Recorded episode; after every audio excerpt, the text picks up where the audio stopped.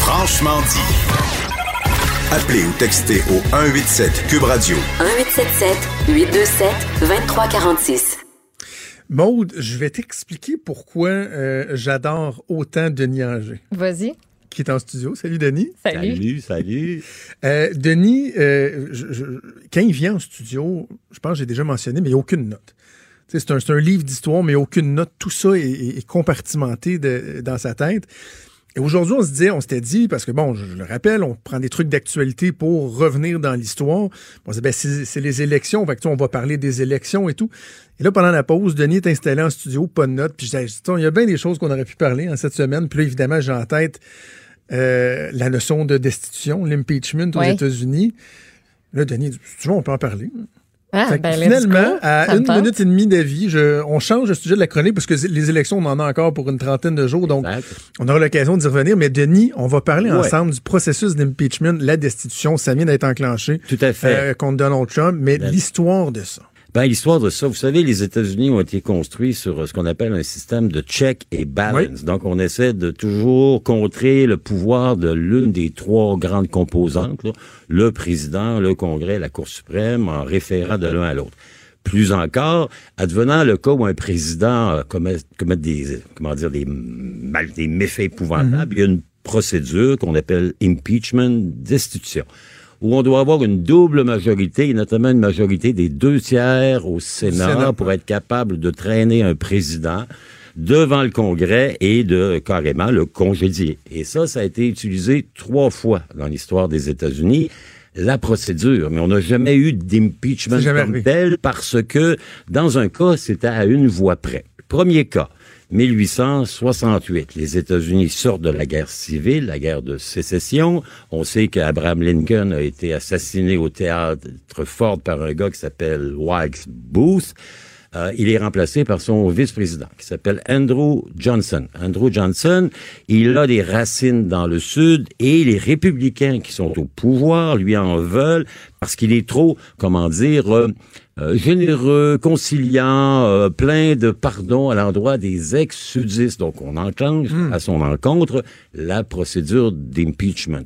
Au Congrès, la Chambre des représentants, ça passe comme une balle, mais arrivé au Sénat, il doit y avoir un vote. Et là, ben, ça finit que il y a 65 pour, 35 contre, il faut les deux tiers. Donc, Andrew Johnson va terminer son mandat, mais vraiment par la peau des dents. Et D'ailleurs, il ne se représentera pas. Ah les oui. républicains vont trouver quelqu'un qui est plus vigoureux. Ils vont aller chercher comme euh, candidat à la présidence le général commandant en chef des forces du Nord, Ulysses S. Grant, le général Grant, qui va remplacer Johnson à la fin du mandat en 1860. Je, je- je- je trouve ça intéressant parce qu'évidemment, on va prendre les cas un après l'autre, mais j'insiste sur le motif ayant justifié ça parce qu'après ça, on peut le mettre Tout à fait. On Euh, peut, on peut faire le parallèle avec ce qui se passe aujourd'hui. Donc là, c'est qu'on trouvait que de Il façon était générale, pas il assez était- sévère à l'endroit des traîtres du vague. Sud qui avaient déclaré la guerre au Nord. On sort d'une guerre civile épouvantable, 600 000 morts. Il veut pardonner à Jefferson Davis, qui est l'ancien président de la Confédération des États américains, les sudistes.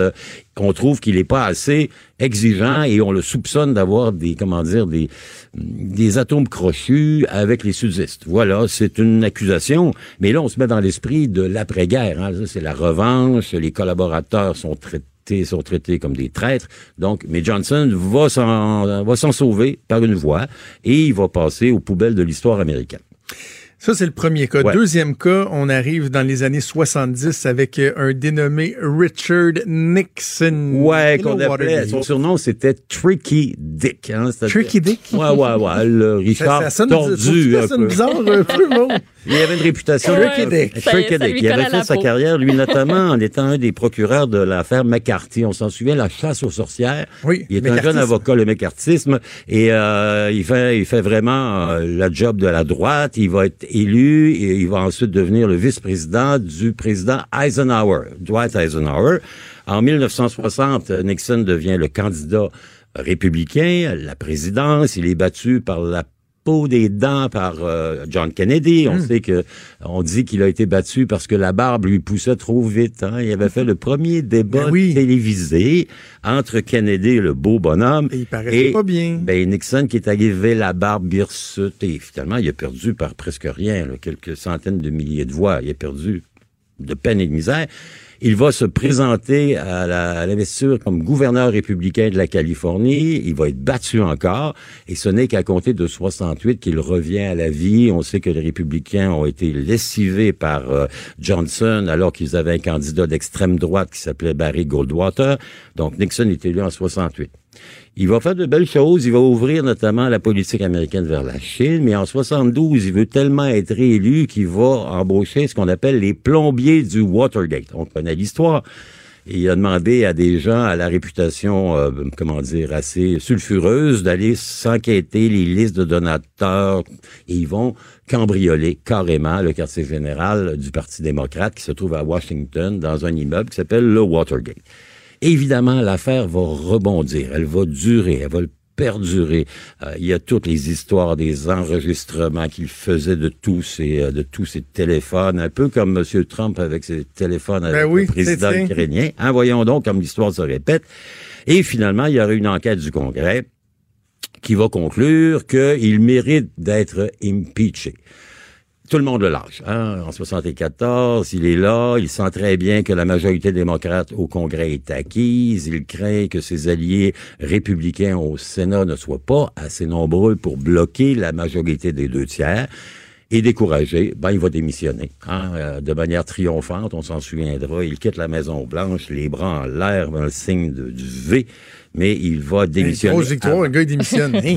Mais tant qu'à se faire sacrer dehors, pourquoi ne pas choisir sa Tricky sortie? Dick. Ah, ça, c'est la deuxième.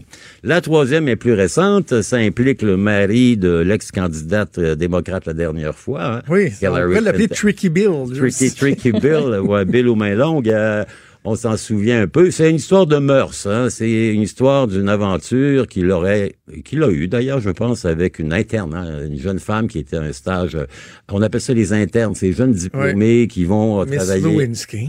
Ben oui, Monica Lewinsky. Hein?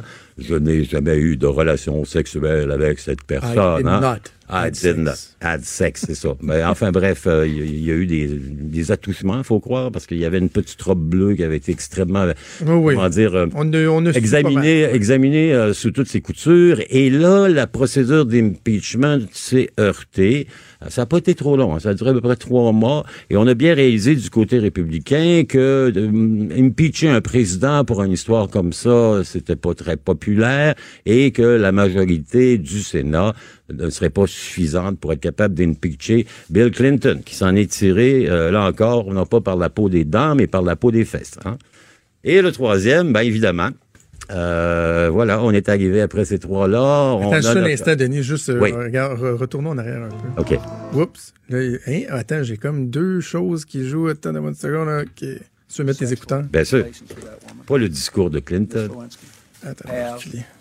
I'm going to say one thing. On live. Pretty late last night. But I want to say one thing to the American people. I want you to listen to me. I'm going to say this again. I did not have sexual relations with that woman, Miss Lewinsky. I never told anybody to lie, not a single time, never. These allegations are false, and I need to go back to work for the American people. Oh, c'est Oh là là. c'est- Ah, là. C'est vraiment intéressant de, de- de le réentendre parce que Ben oui. je reviens à ce que je te disais tantôt, Denis, c'est que ça nous permet de, de prendre la mesure de ce qui se passe aujourd'hui Tout à fait. par rapport à, tu sais, Andrew Johnson qu'on trouvait trop clément. Tolérant avec les Exactement. Bon, dans le cas de Nixon, Nixon, on comprend qu'il a- aurait probablement été destitué. Tout à fait. Clairement, Euh, là. ça s'en allait vraiment. Il a couvert un cambriolage, donc un acte criminel. Dans le cas de Bill Clinton, il a été accusé... Des affaires de mœurs, là. Ouais, sexual relationship ne veut pas dire qu'il n'y a pas eu des pratiques sexuelles qui n'étaient pas une relation sexuelle. Mais, euh, et c'est drôle de l'entendre à nouveau, à l'époque, vous savez qu'il avait été le gouverneur de, de l'Arkansas, donc on, on entend un peu son accent Ben oui. entraînant du Sud. Aujourd'hui, il faut dire que le président Trump collectionne les choses qui sont, comment dire, sur la petite ligne entre la légalité et l'illégalité. On sait qu'on l'a accusé d'avoir notamment sollicité l'appui des Russes lors de la campagne présidentielle la dernière fois. Euh, évidemment, on se souviendra de ces épisodes de mœurs, là, d'entrevues qu'il avait fait. Euh, Grabber. euh, Grabber by the what. euh, enfin bref, ça, euh, ses multiples aventures, euh, le financement de femmes pour acheter leur silence. Et là, c'est une tranche de plus sur un dossier qui, qui comment dire, s'alourdit de jour en jour. Là, ce qu'on comprend, c'est qu'il aurait fait appel au président d'un État étranger pour entreprendre une enquête sur celui qui sera éventuellement son adversaire lors de l'élection présidentielle de l'an prochain, Joe Biden.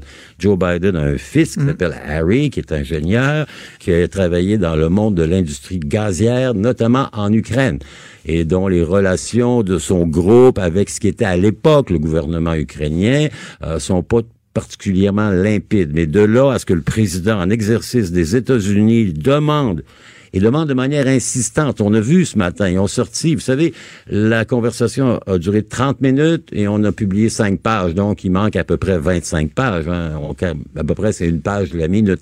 Et ce qu'on comprend, c'est qu'il a dit euh, au président ukrainien, ben voyez-vous, on est prêt à vous aider militairement davantage, nous sommes vos meilleurs, vos meilleurs amis, plus que les Européens.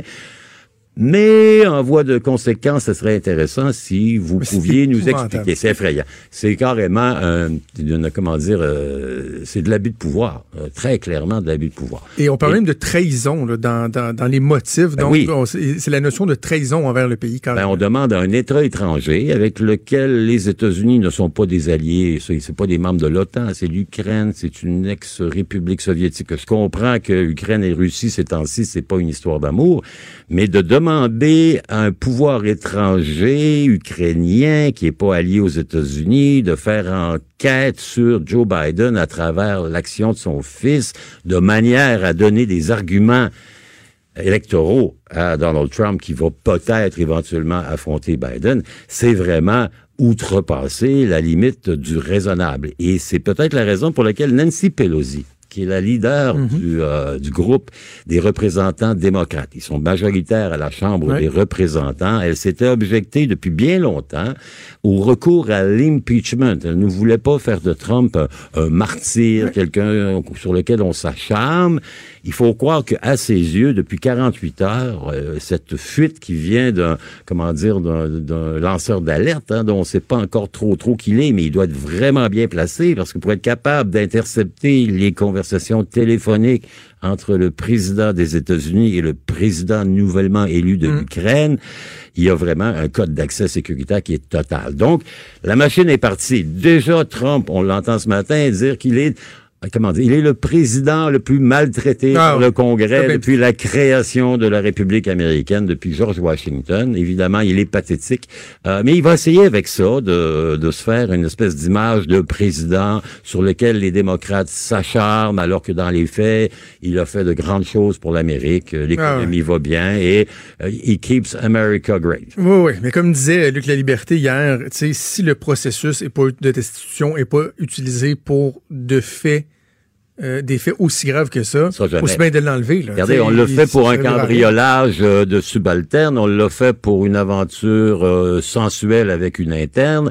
et on le fait pour de la tolérance à l'endroit des sudistes. Si on le fait pas pour quelqu'un qui va, euh, comment dire, solliciter le, le soutien actif d'un président étranger pour enquêter sur son futur adversaire démocrate, on le fera jamais. C'est pas dit qu'ils vont réussir. Probablement qu'au Congrès, les démocrates majoritaires vont Oui, être capables de faire avancer. Ça va faire une belle séance de, de tirage de boîtes pour les prochains mois.